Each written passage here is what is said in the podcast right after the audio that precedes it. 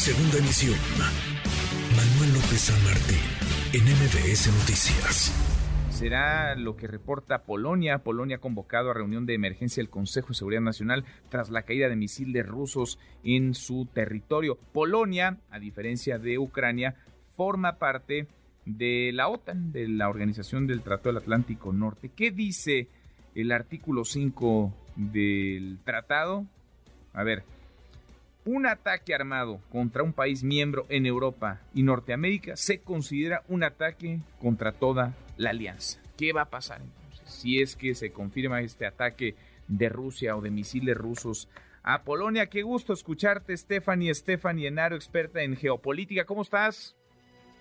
Manuel, pues pendiente del calentamiento global, que como ya lo dijiste, va más allá de la naturaleza y también tiene mucho que ver con el clima político, sobre todo por los dos misiles que acaban de impactar muy cerquita a la frontera entre Polonia y Ucrania. Sí, sí, sí, se están, se están poniendo tensas las cosas, ¿no? Porque parte, digamos, del argumento de, de Europa y de los países miembros de la OTAN con el tema de la invasión rusa a Ucrania es que Ucrania no es un país miembro, pero Polonia, Polonia sí lo es, Estefan.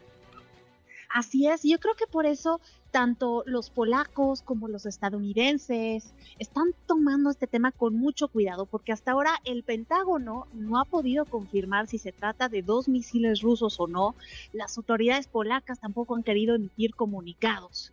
Es un tema delicado, pero sobre todo Manuel porque por la posición geográfica de esta guerra, si una potencia más se involucra, se esparciría muy fácilmente al resto de Europa y podría después ahí esparcirse a otros lugares del mundo porque está muy cerca de lo que Halford Mackinder, que es el padre de la geopolítica moderna, denomina como el Heartland, el corazón del mundo. Entonces, por eso es un tema de riesgo que el aumento en los grados al calentamiento global que ya estamos viviendo.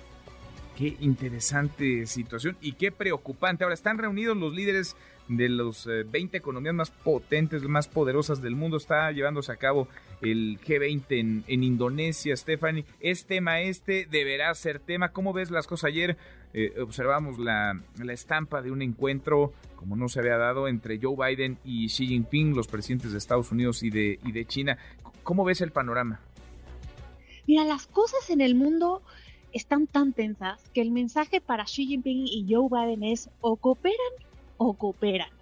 Y esto va más allá del calentamiento global, sino también tiene que ver con la crisis que hay en semiconductores, con la inflación que está lanzando a millones en la pobreza y que puede lanzar a muchos de los países que están hoy reunidos a recesión con tan solo decirte que ya el continente europeo está muy cerca de vivir una recesión y eso sería terrible para los proyectos políticos y para el bienestar social.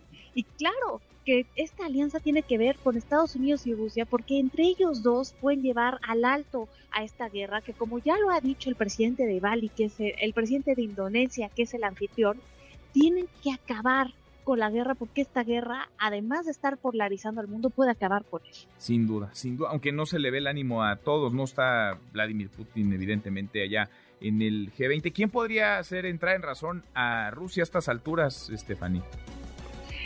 Para mí, el que tiene la llave de Rusia es Xi Jinping.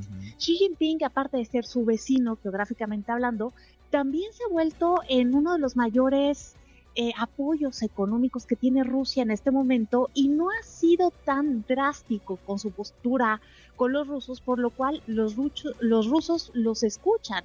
Entonces creo que el papel de China va a ser fundamental y de alguna manera Xi Jinping y Joe Biden tienen que cooperar porque fíjate que vienen saliendo de procesos bastante similares.